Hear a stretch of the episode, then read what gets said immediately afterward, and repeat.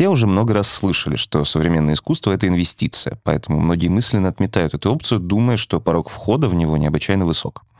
Наша гостья Александра Лекомцева, создательница проектов «Сэмпл» и «Блазар», этот тезис давно опровергла и продолжает буквально нести искусство в массы.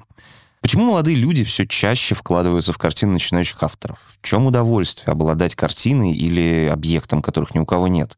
И главное, как обладание предметами современного искусства может буквально в одночасье повысить качество нашей жизни? Разбираемся в этом эпизоде подкаста «Искусство превосходного вкуса» специального проекта независимого конечного дома «Камю» и студии «Гласно».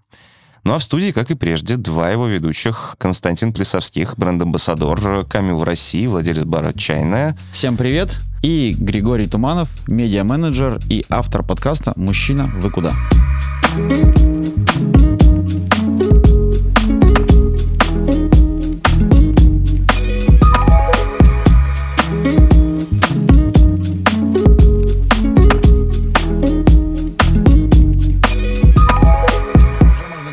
Значит, э, подкаст называется, вот я пишу, читаю в заголовке, «Современное искусство попроще». В чем красота современного арта, говорим мы. Смотришь на картину, и единственное, что есть в голове, там интересненько. Это еще хорошо, если на картину смотрите, а если на кучу глины. Вот куча глины меня, кстати, больше интересует, чем современное искусство художественное. Вот куча глины — это топ. Не художественная живопись. И, да, Оно да. все художественное. Пока просто Саша скажем привет. Саш, привет. Саша, привет. Да. А, я же правильно тебя представляю, что ты сооснователь да, угу. проектов Sample и Блазар. Все верно, спасибо. Спасибо. Давай попробуем э, определить простыми словами. Вот современное искусство. Мы очень много на него наслаиваем, когда говорим современное искусство. Это вот там типа кто-то Сейчас у нас, к сожалению, слушатели не видят, у нас картина за, за спиной Кости висит. Такой, Костя м-м, написал? Ну, наверное, не Хотелось знаю. бы. Хотелось если, бы. если я так смогу, то я бы себя уже ассоциировал ну, видите, с другим Константин, бизнесом. вы уже в другой зоне. Вы не считаете, что вы все можете. В а я так и не считал. Ну, то есть, подожди, я не знаю, насколько это все меняет. Ну, ты, ты говоришь слово современное, и сразу оно становится типа моднее. Да, Нет? все верно, так и есть, как Это, как это вообще работает? Ну, на самом деле, э, я очень рада, что у нас такая тема, потому что это прям ко мне. Тут действительно довольно сложно, потому что современное — это не тип искусства, ну, то есть есть тип искусства, как современное, а есть современное нам с вами. Mm, ну да. И, собственно, все искусство когда-то было современным. Леонардо да Винчи был современным, э, Ван Гог был современным, Мане и прочее-прочее нам с вами уже известные классические mm-hmm. художники. Поэтому зритель неопытный довольно часто путается. Он не понимает, сейчас мы говорим о каком-то особенном подвиде искусства или о искусстве, которое просто создано нашим во времени, современниками. Просто во времени, да, да которое нет простого объяснения, есть очень сложные деления названий искусства. Модернизм, дадаизм, супрематизм. Угу. Это современное. Но оно современное, потому что это все создано в 20 веке. То есть, на самом деле, 20 век мы уже не считаем contemporary, потому что есть английское слово contemporary, и в русском как бы языке мы используем его как современное, как тип искусства. Угу. И, а. то есть, понимаешь, да, как вот под вид и под современным искусством, там же все техникой поднимается ну, да. и перформанс, и инсталляция, и живопись в том числе, угу. и вот все эти объекты, и акционизм, то есть у каждого подвида этого contemporary art угу. есть свое название по его технике. Ну да. Вот, поэтому как бы мы ни пытались с вами упростить, упрощения нет. И, ну, то есть живопись, она и есть живопись, она есть современная, есть старая, есть новая, есть хорошая, есть плохая. Но это живопись, это да, отдельный это холст вопрос на... про хороший и плохой. Про хороший и плохой, да, да. Да, есть холст, есть краска, а есть вот инсталляция это из чего-то созданный объект. А раньше разве так не делали? Ну, раньше была скульптура. Ну вот. А Здесь глины. Сейчас просто да. лепить разучились, скажем так. Нет, а на самом деле не разучились. Очень много вот такого понятного классического типа скульптуры. Очень много, очень крутой. Но знаете, почему мы с вами редко видим? Потому что это очень дорого. Поэтому вот когда вы сказали сейчас, Константин, что сейчас уже скульптуры разучились делать, нет, нифига не разучились, очень круто, много Просто молодых скульпторов. Просто денег нет. И, например, если я как галерист начинаю работать со скульптором, то, скорее всего, этот продакшн, стоимость продакшна ложится на мои плечи. Ага. Сейчас появился тренд на вот современную, но при этом современную, я имею в виду современную нам, но понятную скульптуру и как раз из гипса, мрамора, металла угу. и бронзы. И есть несколько галеристов, которые хотят это развивать. И это, кстати, питерская в основном школа, питерские Но они там все галеристы. такие странные люди, конечно, в этом вашем Питере. Ну, Слушай, я-то а- не из Питера, кстати. Да нет, я тоже нет. Э, Кто И здесь из Питера, да, пожалуйста, заранее нас поэтому современное искусство можно понимать под современные технологии и под нашими современниками. То есть все, что здесь и сейчас, в общем... Да, хорошо. и А дальше тогда- вот тогда- современные медиа. Тогда у меня вопрос. Когда, вот, например, эта замечательная скульптура из глины, которая у нас стоит, да, в городе, станет не современным искусством, а классическим? Ну, то есть может в какой-то момент Да. произойти так, что мы также Мгм. сядем за стол через какое-то время, да, и будем говорить, вот было классическое искусство, и покажем вот на эту глину. Вот Ну, было да. время, вот А, умели, ну, конечно, мы же да. с вами должны понимать, что все названия действительно придумывались после, да, то есть люди, которые жили в эпохе Ренессанса, конечно. они себя не мыслили как людьми эпохи Ренессанса. Ра- разумеется. Так же, как э, классицизмом стали называть все, что похоже на античность Мгм. и а, на другие формы гармоничные, которые всем нравились. Вот, поэтому я точно уверена, что через какое-то время вещи, которые нам сейчас кажутся вырви глаз, непонятными, ужасными, мы точно будем обсуждать как что-то однозначно ценное, очень дорогое, важное. И предположу, что это серия скульптур Урса Фишера Да. «Глина». Там она есть глина номер один, два, три, Мгм, четыре, пять. Да-да-да, это же в больших городах, в Да. столицах мировых. Да, она а, займет свое почетное место в области такого И на уже это нужно будет потратить только лишь время. И ресурс, который переведет вот время и современное такой в маркетинг, да, время и люди решают. Вот.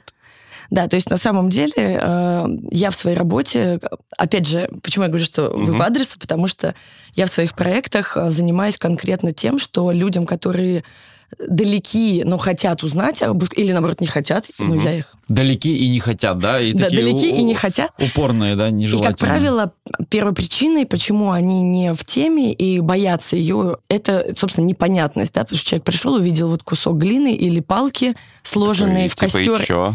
И такой, блин, ладно, пойду очищусь э, в зале Рембрандта в Эр- Эрмитаже. И я этого человека понимаю. То есть, в принципе, я когда начинала заниматься искусством, училась в университете, я тоже приезжала, не знаю, на Венецианскую биеннале, смотрела современное искусство, а потом бежала смотреть Тинторетто, э, Просто Беллини. чтобы сняться В- просто, чтобы да? просто такая, фу, я все-таки еще что-то понимаю, все хорошо, Сашуль. Я поняла, что одна из моих миссий это, собственно, людей, которые боятся современного искусства, объяснять, что это не страшно, это доступно, это можно понять. И прежде всего мой инструмент это через то, что вот все когда-то было современным, что такие же люди, как мы с вами сидели в XIV веке, и говорили, о, Рембрандт, Ленька да. тут сидит э, по соседству, делает там, не знаю, опять фреску для такой-то церкви. А потом этого прекрасного человека, который вот такое все описал, э, э, напечатали книгу Джорджа Вазари, она там, значит, у всех на умах, на Мгм. словах. А если они почитают эту книгу, это примерно журнал Татлер, ну, в реальности, если они ее почитают, там 4 или 6 томов. Мгм. Я, к счастью, это прочитала, и там вот реально так описано. Я вышел на улицу во Флоренции, встретил Джота, ну, там, не Джота, Донателло. Мы с ним пообщались, пошли поесть хлеба туда-то, а он мне рассказал, что Микеланджело поехал в Рим.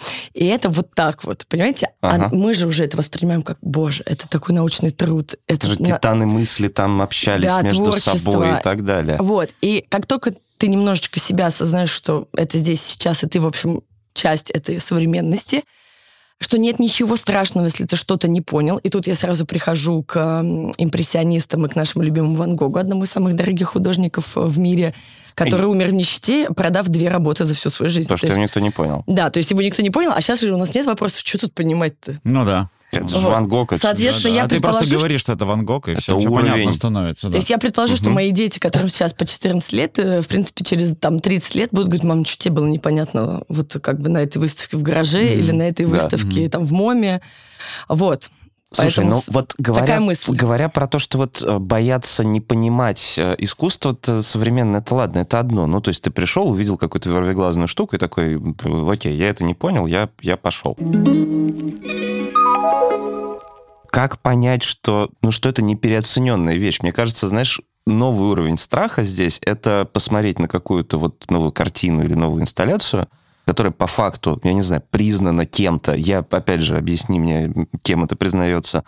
Она полное фуфло, а ты такой, ну, это отлично. А тебе потом говорят, Гриш, ты что, реально любишь вот Какой у тебя это? ужасный вкус, Гриш. Да, ты что, это же, это, же, это же вот прям уровень, э, не знаю, просто домашнего украшения, не больше, и то, знаешь, ну, можешь это у своей мамы повесить там в хрущевке, как бы, знаешь. А главное, чем маму твою что плохого Мне кажется, сделала? да, мне кажется, а мне как? кажется, как раз, мне кажется, что как раз вот появление, если правильно выражаться, это contemporary art, правильно? Да, вот, все, я уже разбираюсь, с первого раза понял. Отлично. Да, вот, а если появление как раз contemporary art и стирает вот эту грань между тем, что нравится только тебе Мгм. или нравится всему обществу, понимаешь, что ты... Есть еще всеобщество, а есть еще экспертное сообщество. И ты любую фигню, как помните, Ой. была, я уж не помню, как зовут этого художника, который э, банан при, на да, скотч а, приделал. Мауриций Каталан. Вот, Мау- Маурицио Каталан, приятно познакомиться, меня зовут Константин. Так. А, вот, Мы, переда... мы ему Мы передадим, да. вот, и то есть для кого-то же это было фурором, но много людей сказали, что типа это фигня. И как раз вот эта грань, когда мы говорим, что ну это современное искусство, и все начинают это Мгм. уравновешивать и понимать, что ну окей, значит я, видимо, в нем Значит, не понимаю. банан может быть современным Да, искусством. значит, это может быть не современно, а просто, значит, и банан на скотче может быть искусством. Искусством. Вот, да, я бы тоже перестала. Но Гриш вопрос очень справедлив, и как в любой другой творческой среде а, есть зрители, есть профессионалы, Мгм. есть эксперты. То есть у тебя есть э, кинофестивали, Каннский кинофестиваль, Венецианский Мгм. кинофестиваль, Оскар, и мы доверяемся экспертному мнению людей, которые делают эти фестивали, которые отбирают туда фильмы, то есть жюри, Мгм.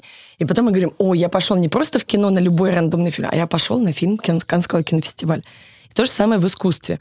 То есть вот все эти явления, Мгм. биеннале, ярмарки, музеи, таким образом возникает экспертное сообщество. То есть Мгм. если ты пришел, например, в музей «Гараж», который считается уважаемой институцией с э, сильным экспертным советом, то есть сильными кураторами, учившимися в разных учебных заведениях и в России, и за границей, когда ты пришел туда, ты доверяешься автоматически гаражу в том, что он тебе говорит, что это хорошо. Точно так же, как сейчас те картины, которые Мгм. знаменитых э, уже художников висят, я не знаю, в Эрмитаже, в Пушкинском, в Royal Academy, National Мгм. Gallery, там, в Лувре и так далее, мы доверяемся экспертизе Лувра, потому что Лувр уже тоже как бренд. Хотя многие из этих заведений стали крутыми, потому что эти художники к ним приехали, но сейчас бренд музея превалирует зачастую То есть, если это в музее, это типа уже это Именно нормально в, в очень любить. конкретном музее. Мгм. И есть очень конкретный список музеев современных в мире, которые считаются важными и крутыми. Законодателями. Законодателями, да. Ну, черт, ну это, конечно, очень субъективная все равно штука. Очень Я понимаю, Вообще что субъективный рынок. музеи хорошо, эксперты замечательно и так далее, но я не знаю, возвращаясь к классическому искусству, да, я думаю, тогда было в этом смысле понятнее. Ну вот, Говоришь, было все еще проще. ну то есть вот классно нарисовано, я вот вижу Только людей. нарисовано на заказ. Ну, Всё отлично, было нарисовано на заказ. хорошо, но тем не менее ты говоришь, это хорошая картина, потому что, знаешь, Потому она что заказчик очень крутой. технически хорошо нарисована. А сейчас ты можешь посмотреть, там, я не знаю, на там, мазок э, краски по полотну, ну вот условно, да. А, Обалденно. и такой, да нет, и Хочешь как бы сломать эту парадигму и сказать честно, блин, да мне не нравится. я не понял вообще, о чем речь. Да. И плюс ко всему, мне кажется, что с современным искусством это как-то очень сопряжено, такое ощущение, что еще вокруг очень много текста теперь нужно. Да, это явление концептуализма, собственно, Что-то конца как-то 20 так века, себе. ну, конца а, вот э, от 60-х, да, послевоенное искусство перешло в зону концептуализма, и Царство Небесное Ирина Александровна Антонова, наш бессменный директор э, Государственного музея имени Пушкина, изобразительных искусств, мне довелось э, там работать еще при Ирине Александровне, и я помню, что в стенах музея монтировалась выставка современного искусства 60-х, про 60-е годы в Европе, когда вот Мгм. были эти революции молодежные. И я помню, что куратор Данил Булатов, тоже очень талантливый молодой куратор, кстати, и мы в здании стоим, болтаем, идет мимо Алекс... Ирина Александровна и говорит, о, господи, опять вы монтируете какую-то выставку, где надо три километра текста прочитать. Вот. Ну, мы, конечно, такие замерли. Говорим, да, да, ну, Ирина Александровна, да я все помню. Ребят, я все понимаю. Я же Ворхола возила, Бо- Бойса возила. Вы что мне объясняете? Но, говорит, я так устала от этого. Я так хочу пойти, просто чтобы глаз порадовался. Вот. И одно не отменяет другое, понимаешь? То есть это как явление. Вот как сейчас Мгм. появилась у тебя перформанс, там, видеоарт, digital и инсталляция, так когда-то появилось искусство, которое не только про визуальное впечатление, а про текст. Еще и про ассоциации какие-то. Да. наверняка. Но, Гриша, я хочу еще прокомментировать, потому что ты много сказал в своем высказывании. И ты как раз упомянул историю про тех художников эпохи Ренессанса или античности, которых мы сейчас считаем бессменно крутыми и талантливыми. И ты вот сказала про красоту. Но правда в том, Мгм. что если ты придешь в Лувр и не прочитаешь, а где у тебя Леонардо, а где у тебя Рафаэль, а где у тебя те вот, мгм. кого или там Ван Эйк, Рембрандт и прочее, и ты просто пойдешь по залам Рувра, ты даже не представляешь себе, сколько некрасивого искусства ты увидишь. От них же. И от них в том числе. Но надо признать, я, я делала такой эксперимент, потому что когда я училась в университете, в Государственном Московском университете угу. на искусствоведении, я, мне посчастливилось тоже учиться очень талантливых, крутых педагогов, которые как раз с нами проделали эти эксперименты. То есть, да, тебе давали много текста, информации, ты читал там признанную литературу, а потом тебе говорили, слушай, пойди в музей, просто там походи, вы посмотри, Может, что тебе посмотри. понравится. Да. Ага. А потом посмотри чьи-то имена. И вот я так эксперимент проделала и в Уфице, и в Лувре.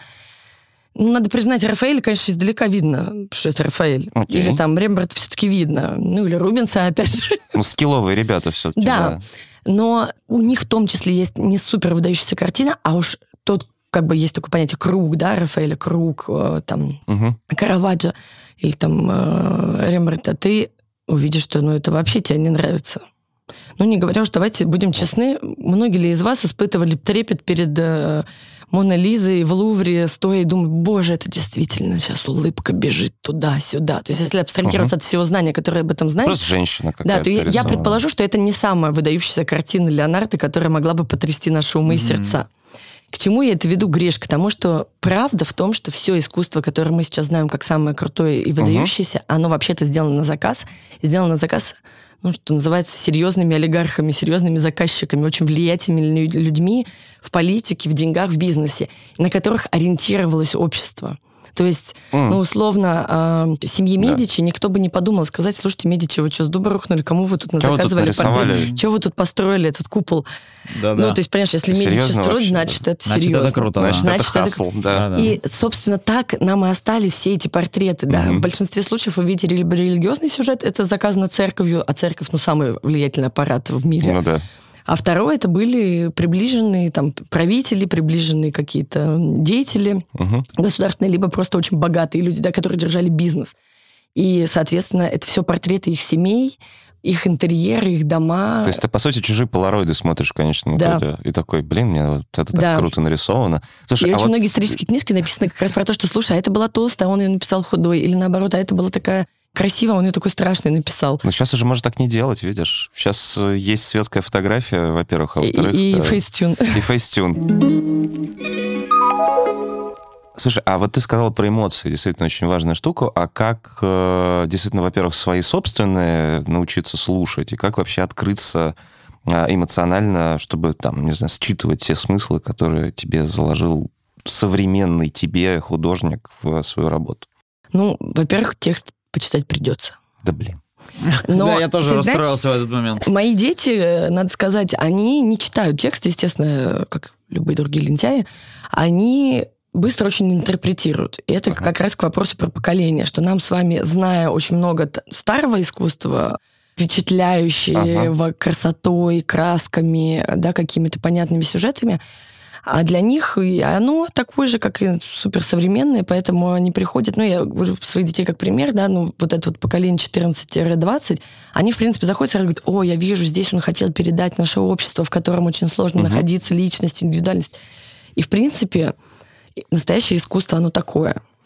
И тут надо не забывать, что мы сейчас с вами много видим вот этого современного uh-huh. нам, мы видим много разного искусства, и что uh-huh. из этого станет вечностью, и что из этого утвердит этот тренд, вот как мы говорили да, про да, это еще большой вопрос, да. Это, это большой вопрос. вопрос. И мы а, с ну, вами можем уже делать ставки и думать, ага, вот станет ли глина трендсеттером в области множества глин по всему миру, да, которые да, да. будут называть э, говном, извините, пожалуйста. Урсовская, да. Да, понимаешь? И мы, ну, в принципе, у нас есть шанс через 50 лет, всего лишь через 50 лет, а мы, может быть, не помрем с вами к этому моменту, уже сидеть и на подкасте это обсуждать, я уже не знаю, что к тому времени будет, может быть, это будет подкаст в космосе, и говорит, слушай, а я говорил, мне нравится эта глина. Или Что-то говорю... было в ней. Да, да, да, да, да. Вот почему это стало классикой. И это такой очень крутой азарт, который, угу. на самом деле, довольно часто меня мотивирует в моей работе, потому что, естественно, очень много рабочих процессов, ты от них устаешь, и, и, живо, и это тоже один из мифов работы в искусстве. Все думают, что ты такой сидишь с художником, общаешься, смотришь, как он пишет картину или ваяет ага. инсталляцию или записывает перформанс. А в реальности ты заполняешь бумажки, счета, да, это, мне кажется, это везде да, так. Да, вот да. когда не погружен в какой-то любой процесс, ты его все равно как-то стараешься идеализировать. Романтизировать, Ой, идеализировать. А да. тут вот... Э пожарный, какой он красивый вот в этой своей форме, на какой классной машине он ездит. А то, что он в огне, Да, вообще-то да, да, 80% есть- есть- времени Да, бегает. есть такой анекдот, да, и вот говорит, я вот в такой машине, вот у меня такая классная пожарная часть, вот такая вот классная форма, но когда пожар, хоть увольняйся нахуй. Вот, и это... это- Окей. У нас подкаст 18+, в принципе, да, наверное. Ну, я думаю, мы это же сможем чик-чик. Вот, ну, в общем, я хотела сказать, и такие вещи меня очень вдохновляют, когда вот я сейчас отсматривалась со своими коллегами, экспертами на Блазар, полторы тысячи заявок художников, Да, внимание. я представляю, я, Это я тексты. представляю прекрасно. Мы сидим с коллегами, обсуждаем, блин, ну хотя бы есть шанс, что мы узнаем, кто из них станет звездами, и, может быть, приложим к этому руку, и это сразу такой бабах, тебе дает другую энергию, А, и ты это такой, воодушевляет, да. да, Слушай, а как это устроено как раз э, с точки зрения рынка вообще современного искусства, вообще в искусстве? Потому что, ну вот усиливает ли независимость современных авторов, так скажем, и ценность их на рынке, их принадлежность к какой-то большой, к какому-то большому объединению, не знаю, аукционному Событию. дому? Скорее, знаешь, э, про истеблишмент речь, да, потребительских, да, как бы историях не всегда там, присутствие тебя в линейке каких-нибудь товаров какой-нибудь большой корпорации, это делает тебя поворотливым или там идет тебе на пользу. Вот я не знаю, там, коньяк Камю, с которым мы сейчас, собственно, весь подкаст записываем, вот они индивидуальные, вот им э, они такие самостоятельные от того где же гораздо... они продаются? Везде. Везде. а, ну, да, это с- продаются везде. да, ну они, то есть они более гораздо подвижные, потому что они Да, более такие, типа, гибкие, да, сами вот с собой, да. Есть такая, да, есть такое. а вот с художниками как в этом смысле? Куда Ну, лучше бечь? Это как раз классный вопрос э, к нам тоже, потому что ярмарка Блазар, в отличие от э, мирового сообщества ярмарок, принимает к участию не только галереи, потому что стандартное Мгм. ярмарочное участие это как галерея платит за стенд, ну, ее, в смыс- в смысле, сначала ее отбирают эксперты, потом она платит за свой стенд и Мгм. показывает и продает художников. В нашем случае 80%, ну, 60% ярмарки занимает независимые авторы.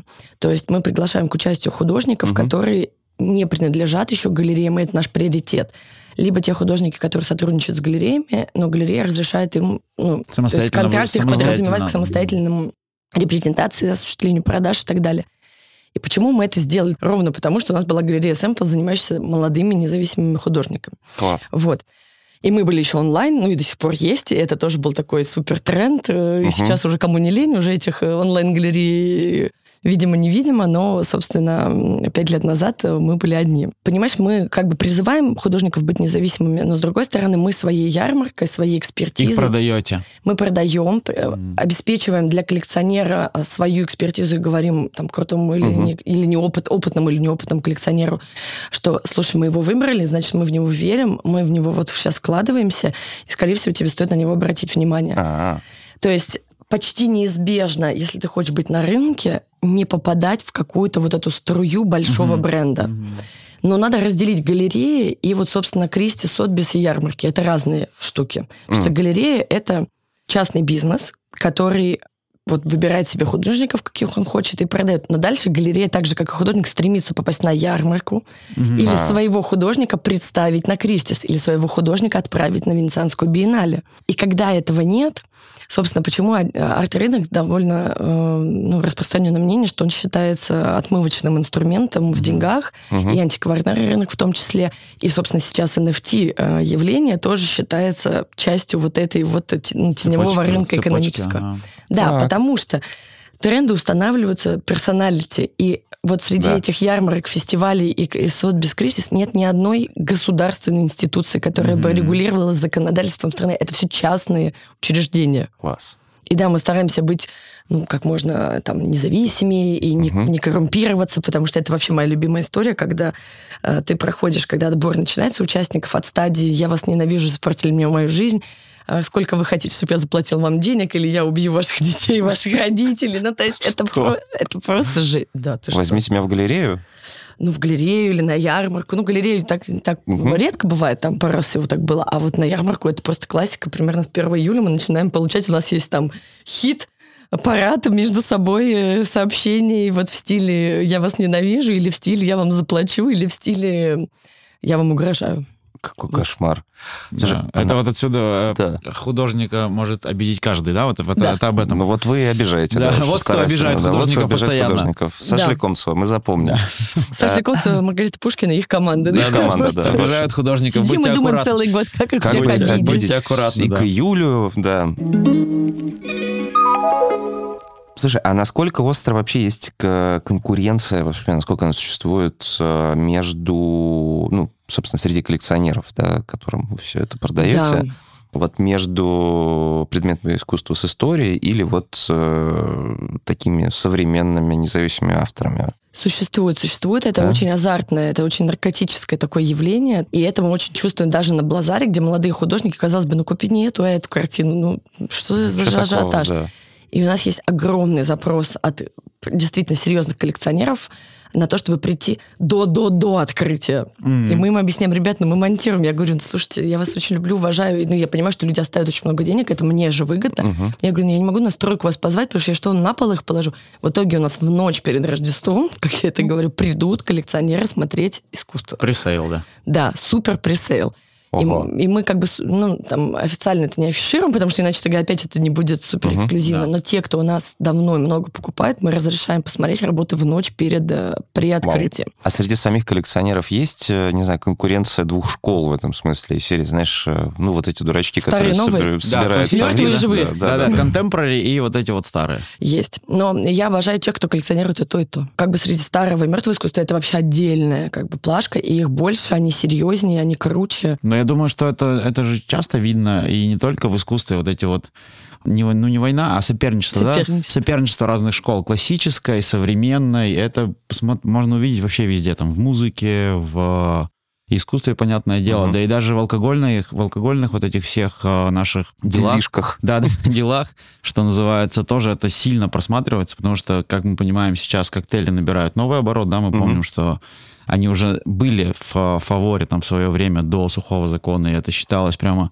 очень важным элементом любой, там, любого быта, потому что э, в Америке тогда же развивалось это очень сильно, и там реклама была, когда э, рекламировали, например, способы и ингредиенты для приготовления драй-мартини дома. У каждого дома была тележка, на М, тележке стоял. То Мне есть, нравится. то есть, Шейкер. шей- то есть шейкер, э, шейкер, смесительный стакан, ложка и там еще какая-нибудь там стрейнер, то, чем сейчас пользуются исключительно профессионалы барные, то тогда это было то же самое, что у наших бабушек скалки, вилки, ложки. То есть это обязательный атрибут интерьера или обязательный атрибут кухни. Если ты не умеешь дома готовить драй-мартини, типа, о, ты что? Что ж ты за хозяйка-то такая? Да, да, да. Вообще. Это то же самое, что да, не соленый борщ. типа, ну, хорош.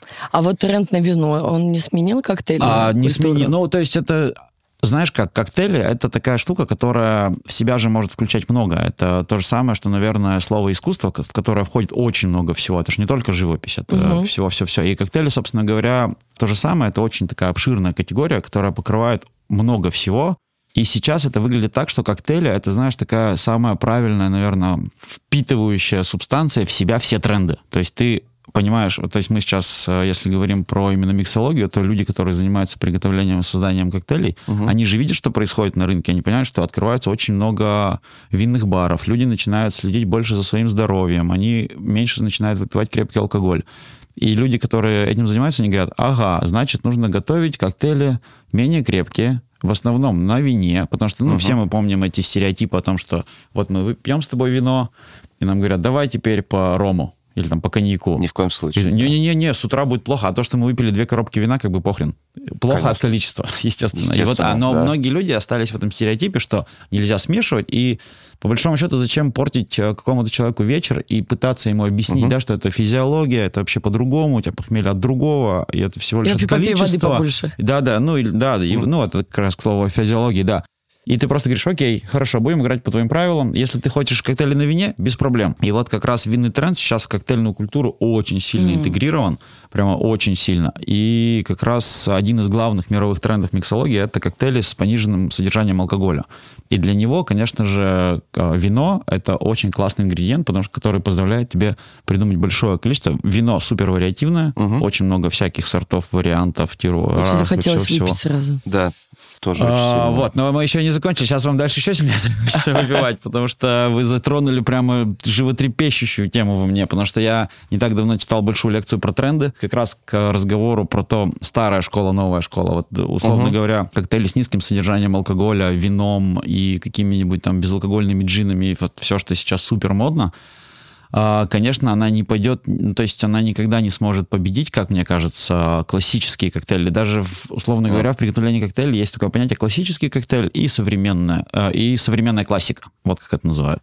И классический... все сразу классика уже, да? Ну, все равно, да. Даже ну, потому, что, потому что, как правило, те коктейли, которые придумываются, они все равно строятся на основе классических рецептов. Угу, это угу. все равно, вот это та азбука, без которой ты ничего не сможешь сделать.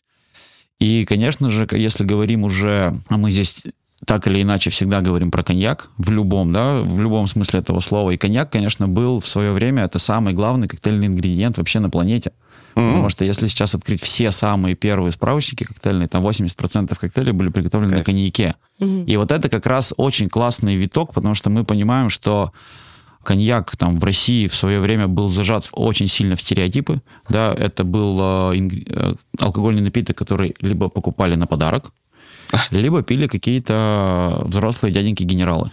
Очень серьезный день. Очень серьезный, к которым очень страшно было подойти, и пили они его а с лимоном. семерки, это портвейн мы пили Это, да, да, да. Мы они пили... в детстве. Мы в детстве, да.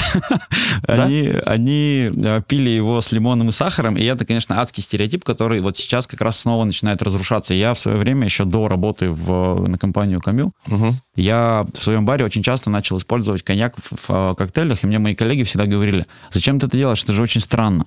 Я говорю, как странно-то, ты почитай книги, ты начни с азбуки, ты пойми, что сначала uh-huh. начинались коктейли на коньяке, а потом уже все остальное. И таким образом, вот сейчас этот тренд как раз... Тут просто очень классно все сошлось как-то во времени, что uh-huh. э, эта классическая школа крепких коктейлей, где смешивается алкоголь с алкоголем, она сошлась с актуальным ингредиентом, с вином, потому что вино — это самая классная пара для коньяка в коктейле, потому что это одно и то же сырье, вот это же виноград. А, вот это секрет. Так. Это я вам сейчас, да, это вообще за это я беру, беру за такие уроки я беру большие деньги. Окей. Я вам сейчас расскажу, и вы дома сможете готовить фантастические коктейли. Да, мы поедем в чай. Самый секрет, да, главный секрет э, вообще классного коктейля это в правильном подборе ингредиентов, а именно сырья, из которого это сделано. И когда ты соединяешь ингредиенты из одного сырья, они 100% подходят друг к другу. Это как бы дано. Так, так работает.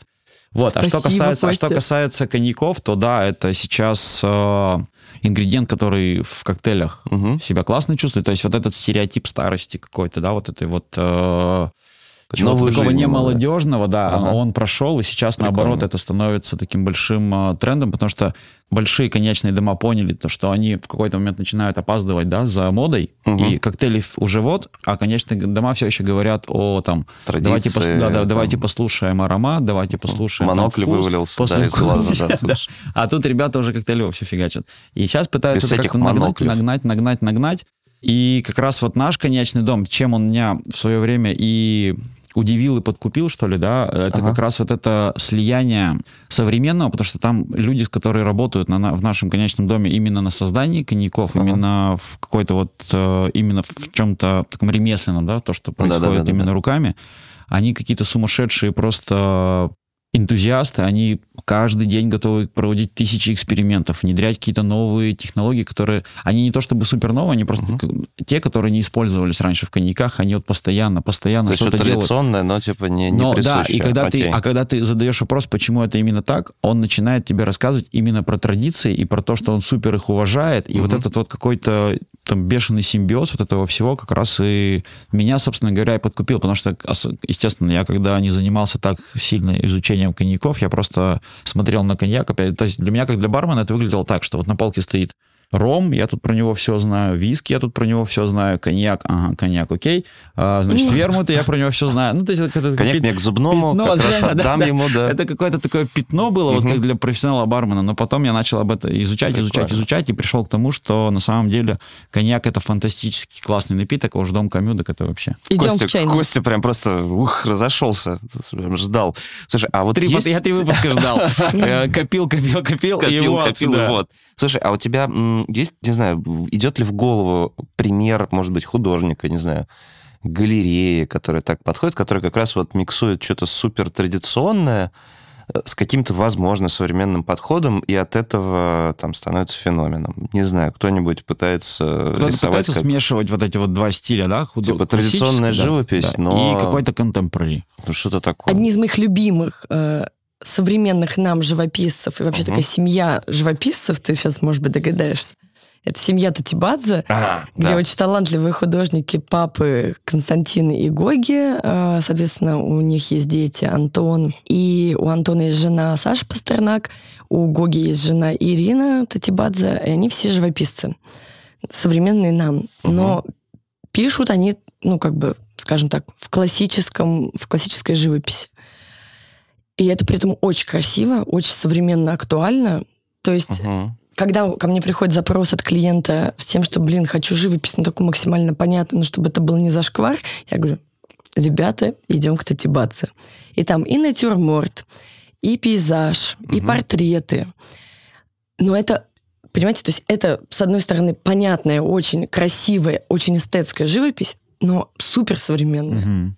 Ну, То есть она исполнена совершенно Да. традиционными классическими методами. Если говорить про Мгм. галереи, то, конечно, есть такие галереи, я их называю тусик на помойке, когда э, ты приходишь, и у Ну, тебя... какой у вас там жесткий рынок? Вы все там прямо вот э, эти э, художники Мгм. вас ругают. Вы тут всех я тузиков- всех- тузиками называете. Ой, вы знаете, Константин, это вообще классный комментарий. Когда я пришла в этот рынок, э, мне все говорили, Саша, боже, чем ты сейчас будешь заниматься? Это же такая клака. Вообще работники культуры — это самая жесть. Но это, кстати, правда. Это в музее я познал. То есть, казалось бы, самый образованный, высокодуховный, Самая одухотворенный- токсичная, я думаю. Это самая токсичная среда ever. То есть Да. я человек, который работал до этого в банке, в инвестиционном. и Я просто, знаете, такое ощущение, что я в банке все время была на Гавайях.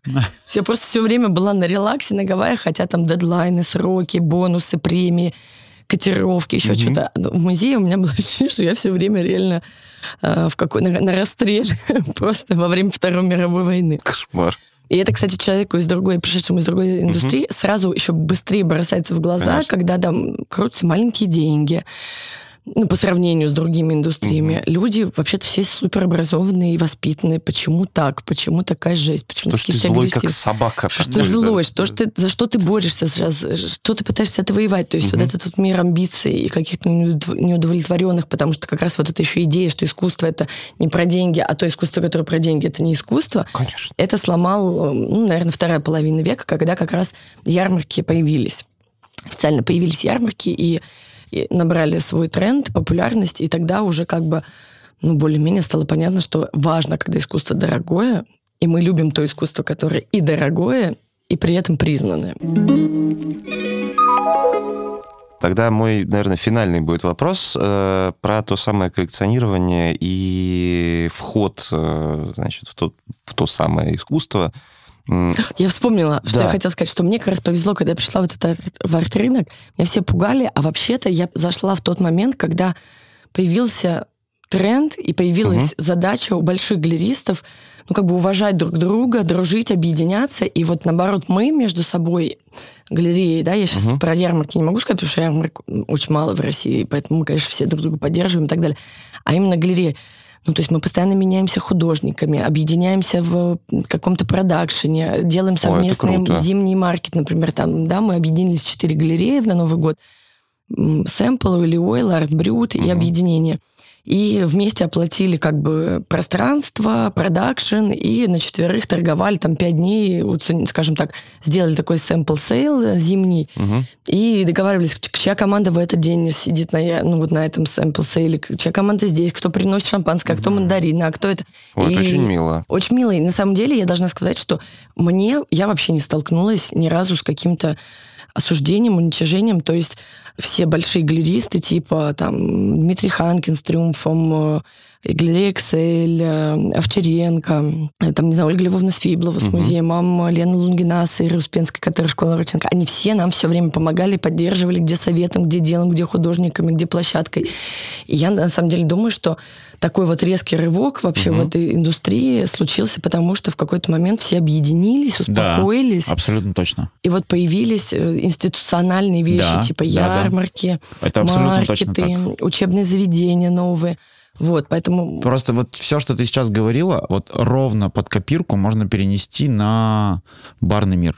Угу. Потому что в свое время, там, 10 лет назад, люди прятали друг... Ну, там не 10 лет, но побольше, например, там, лет 15 назад, когда это зарождалось в России, люди прятали друг от друга рецепты, чтобы не поделиться. Ну, то есть, и это было действительно какое-то вот похожее что-то на войну, на противостояние на какое-то. А сейчас все, что ты сказала, совместные какие-то мероприятия, проходят большие барные фестивали, все друг к другу ходят. Э, наверняка ты слышала такой, и наши слушатели точно угу. знают э, такое понятие, как гест-бартендинг, вот эти вот угу. бары, поп-проекты. То есть, Прикольно. а ты же, когда участвуешь в поп-проекте, например, на площадке другого бара, ну, там сложно что-то спрятать. Ты, наоборот, приходишь, чтобы поделиться какими-то секретами. Угу. И это как раз показывает вот рост э, какого-то здорового такого Прав... Сотрудничество. Форми... Я бы сказал так, это формирует очень правильное отношение именно в рынке. Все начинают друг друга уважать, все О. друг к другу хорошо относятся, и это весь рынок же так вот поднимает. Ты же, когда приходишь как потребитель, например, в галерею, uh-huh. или, допустим, в бар, если уж мы такую параллель проводим, то ты видишь людей, либо которые зажаты uh-huh. и, и как бы боятся там сказать лишнего или как-то очень странно рассуждают о конкурентах, либо ты заходишь в, галерею или в бар, и тебе говорят, да, привет, хочешь, я тебе должен посоветовать еще одну галерею, ты должен сходить, звонишь своему товарищу, говоришь, прими здесь, у меня сейчас человек приедет, uh-huh. хочет uh-huh. посмотреть, и для тебя, как для потребителя, это меняет вообще подход, uh-huh. и ты такой, блин, как круто здесь, надо ходить по галереям. Да. Ну, вот, кстати, или по барам, в частности. Ну, кстати, кажется, это вот э, прям сильно упростило, да, этот порог входа и снизило его именно в современное искусство, потому что... М- ты же вроде как можешь его сейчас начать даже прям коллекционировать, даже называя вот это взрослым сегодня. словом, при этом не имея на счетах какие-то там безумные тысячи В этом евро смысле Владимир Петрович Овчаренко который вот основатель аукциона «Владей» и угу. галерея Вчеренко, а до этого это у него была галерея Реджина, одна из немногих российских галерей, участвовавших когда-то в арт-базеле, в Базеле. Ну да, она же прям очень да, ну, старинная. Ну, больше же, 20 да. лет, угу. да, им.